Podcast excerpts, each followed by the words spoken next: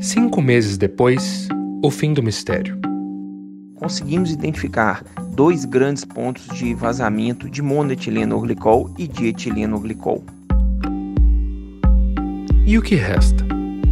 Esse pronunciamento do delegado, é, que eles estavam sendo negligentes, isso não me traz paz, não, sinceramente. Isso me desacredita um pouco da humanidade.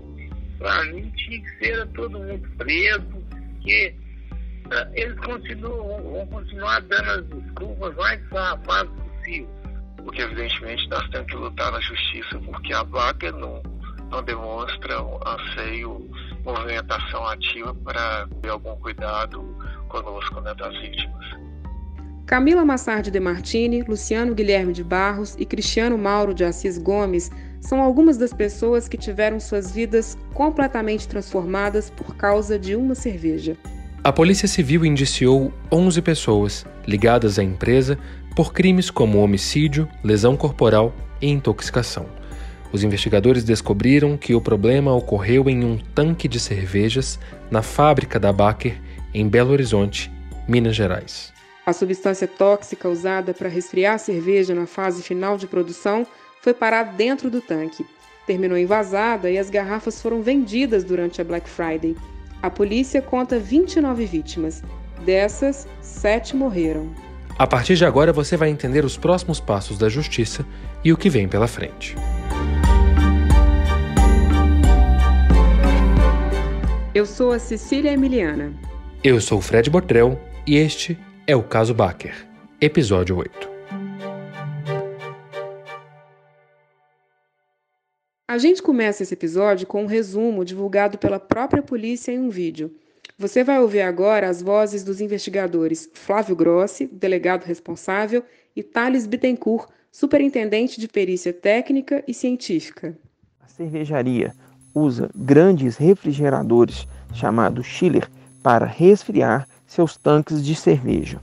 Estes resfriadores utilizam uma solução de água de etileno e monoetileno para atingir uma temperatura abaixo de zero e esta solução não congelar. Após o resfriamento, uma bomba remete essa solução por canos que chega nas cintas vascularizadas dos tanques cervejeiros para que mantenha a cerveja maturando e fermentando. No tanque do líquido refrigerante foi colocado um traçador fluorescente que percorreu as tubulações da fábrica para identificar eventuais locais de vazamento para dentro dos tanques de armazenamento da cerveja. A sabotagem foi completamente descartada. O primeiro ponto que encontramos de uma possível contaminação foi um grande vazamento na bomba do chiller. Também encontramos vários vazamentos nos canos que levam o monoetileno para os tanques de fermentação e maturação denominados JB.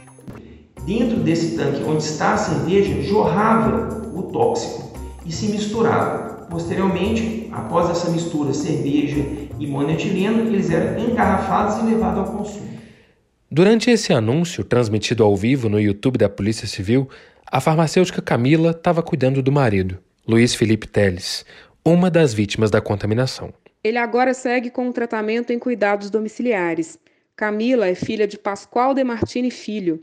Ele é a primeira pessoa que teve a morte confirmada por intoxicação pelas cervejas da Baker no começo de janeiro. A história de como ela ajudou a investigação da polícia está contada no primeiro episódio deste podcast. Estamos em 9 de maio e desta vez a gente conversou com a Camila por telefone. Eu fiquei sabendo por volta de meio-dia quando eu entrei nos grupos do WhatsApp e aí eu vi o que, que as meninas estavam postando, o que, que tinha saído, os vídeos, aí já começou a passar no jornal. É, já era o que eu esperava desde o início, é, já afirmávamos que era não culpa, mas uma responsabilidade deles. A gente não queria acusar ninguém sem é, uma investigação policial e agora a investigação policial só corrobora tudo aquilo que a gente já vinha pensando desde o início. Então, Isso faz alguma diferença para vocês? É, é muito complicado, porque a justiça, para mim, é, nada vai trazer o meu pai de volta. É, é, as outras mortes, as outras vítimas fatais, é, são irreparáveis esses danos. Os danos morais e materiais que as vítimas vivas também sofreram são irreparáveis.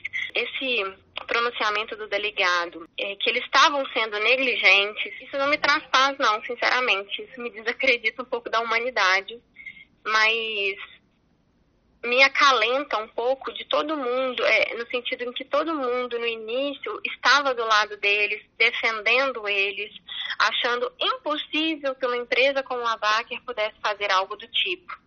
E, agora, e eu não brigava. É, eu achava que o tempo se encarregaria de mostrar é, quem eles eram de verdade, entende?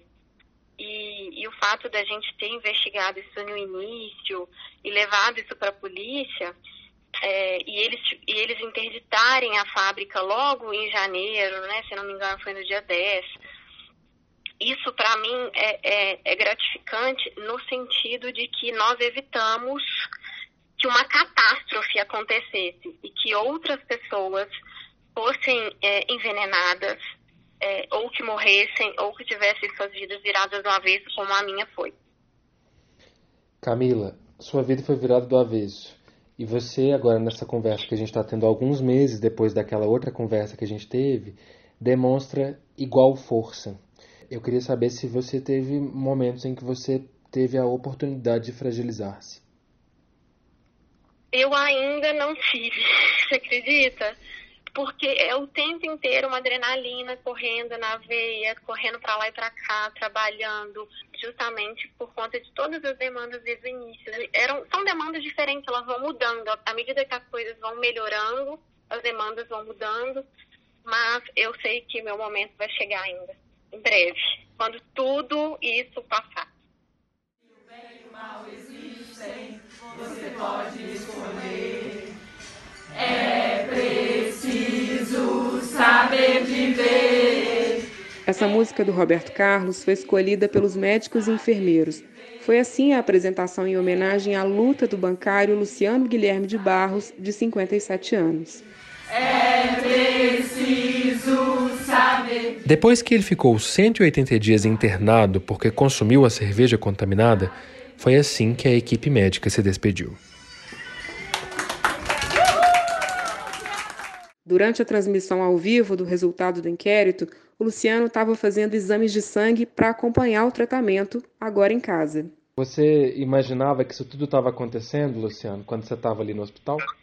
Nem.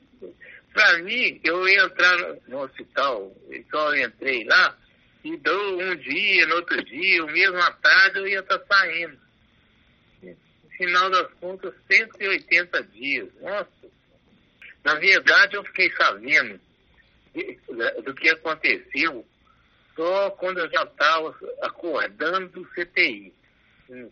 Foi uns três meses depois. Três meses depois que me contaram. E eu fiquei muito triste, porque eu, como bom mineiro, eu tinha orgulho de ouvir a, mineiro e cervejeiro, né? Eu sempre fui um, um consumidor compro um vaso de cerveja. Sempre tomei muita cerveja. E gostava dessa cerveja de Horizontina. E qual não foi a, a, a, a, minha indignação na hora que eu vi que a vaca fez isso com a gente e o que é pior, não deu assistência nenhuma. Para mim tinha que ser todo mundo preso, que eles continuam, vão continuar dando as desculpas mais farrapadas possível. Nossa, eu estava até fazendo o exame de sangue hoje e aflito a saber a notícia. Quando eu soube, mas foi um, um alívio muito grande em saber que os culpados são aqueles que não queriam apresentar nenhuma razão para ajudar a gente, né? Graças a Deus, pelo menos a justiça está sendo feita, colocar esse pessoal tudo para ficar atento para não acontecer isso mais. Né? No terceiro episódio deste podcast, a Emília e o Célio, que são a esposa e o irmão do Luciano, contaram como foi quando ele começou a reaprender a falar, ainda no centro de terapia intensiva. Gente, vocês não vão acreditar, eu estou muito emocionada.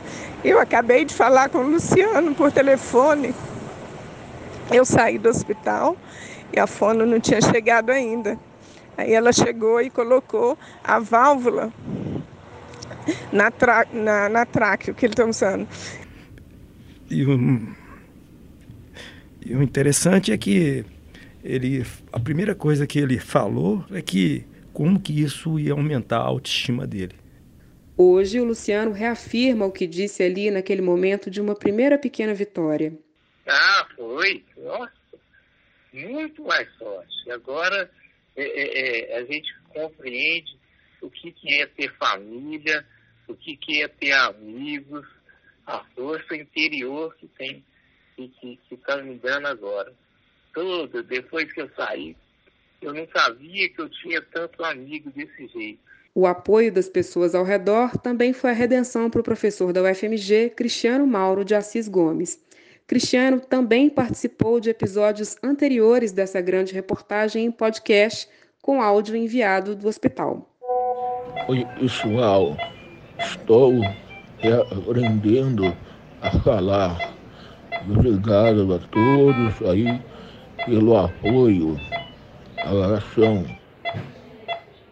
A voz do Cristiano conta a história dessa recuperação.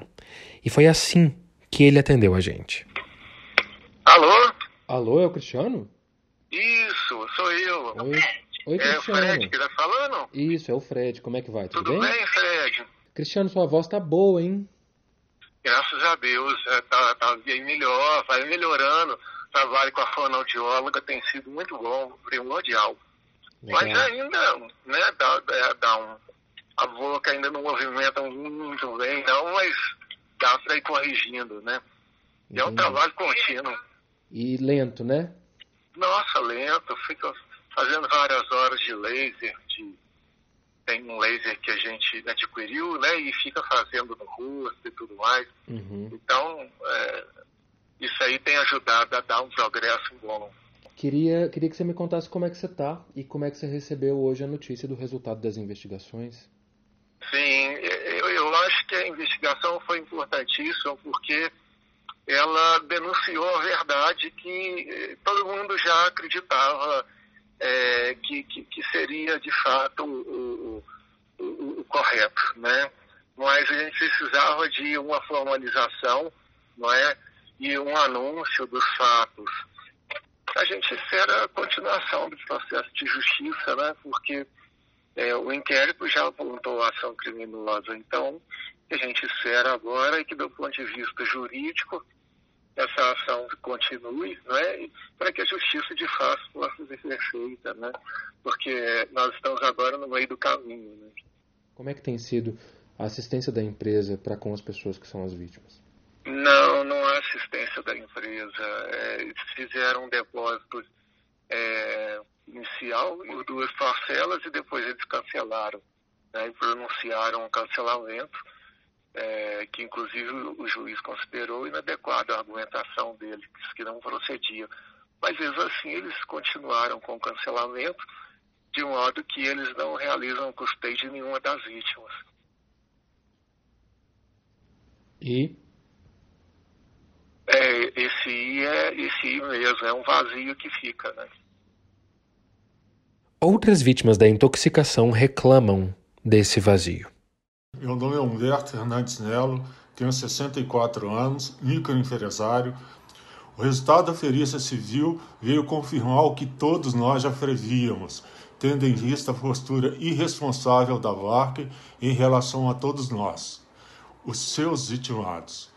Meu nome é Cristiane Assis, eu tenho 40 anos. Após cinco meses da contaminação e envenenamento eh, das cervejas Baker, nenhum contato foi feito com a nossa família. Eu sou filha de Maria Augusta de Campos Cordeiro, falecida em 28 de dezembro de 2019 na cidade de Pompéu, porém consumiu a cerveja Belo Horizontina no dia 21 de dezembro em Belo Horizonte.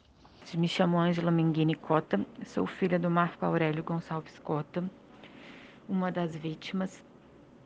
Ele hoje se encontra no CTI desde 30 de 12 de 2019. O que a gente espera agora é que a Baker se posicione de uma forma menos vitimista e aceite que ela tem responsabilidade e que ela é culpada do que aconteceu, com a intenção ou não, e que a partir de agora ela assuma todas as responsabilidades. Meu nome é Ney Eduardo Vieira Martins, tenho 65 anos, sou conhecido como o dentista de São Lourenço, vítima da Baker. Espero que agora, de agora em diante, com esse inquérito concluído, né, que a justiça ande mais rápido, rápido, mais célere, porque nós já não aguentamos mais. Meu nome é Vanderlei Oliveira. Eu fui intoxicado em, em meados de fevereiro do ano passado, 2019, e que a Baker não consiga mais se esconder atrás é, de nenhuma desculpa e que arque com todas as suas responsabilidades com relação a todas as vítimas que já sofreram tanto. Por meio de nota enviada pela assessoria de imprensa, a Baker informou que vai honrar todas as responsabilidades junto à Justiça, às vítimas e aos consumidores. Sobre o inquérito policial, tão logo os advogados analisarem o relatório, a empresa vai se posicionar publicamente. E os próximos passos? Quem explica é a repórter Larissa Ritt, que também acompanha de perto o caso. O Ministério Público de Minas Gerais, por meio da Promotoria de Justiça de Defesa do Consumidor, com atuação na área criminal, disse que ainda não recebeu o inquérito da Polícia Civil referente ao caso da cervejaria Baque.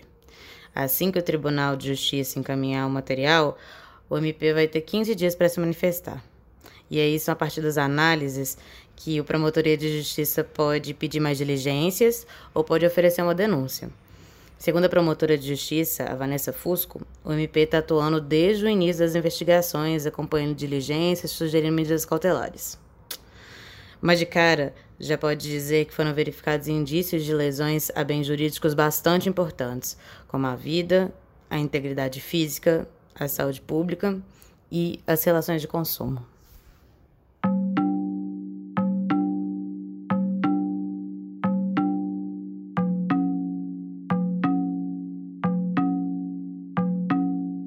Esse foi o caso Baker, uma série em podcast do estado de Minas com detalhes não contados sobre a misteriosa intoxicação que mobilizou autoridades sanitárias e policiais em Minas Gerais no começo de 2020. Este especial é uma produção do Núcleo de Criação Multimídia do jornal. Se você acompanhou a série e quer novos conteúdos como este, apoie o jornalismo local e assine o Estado de Minas no endereço em.com.br Caso Baker. Até um próximo episódio.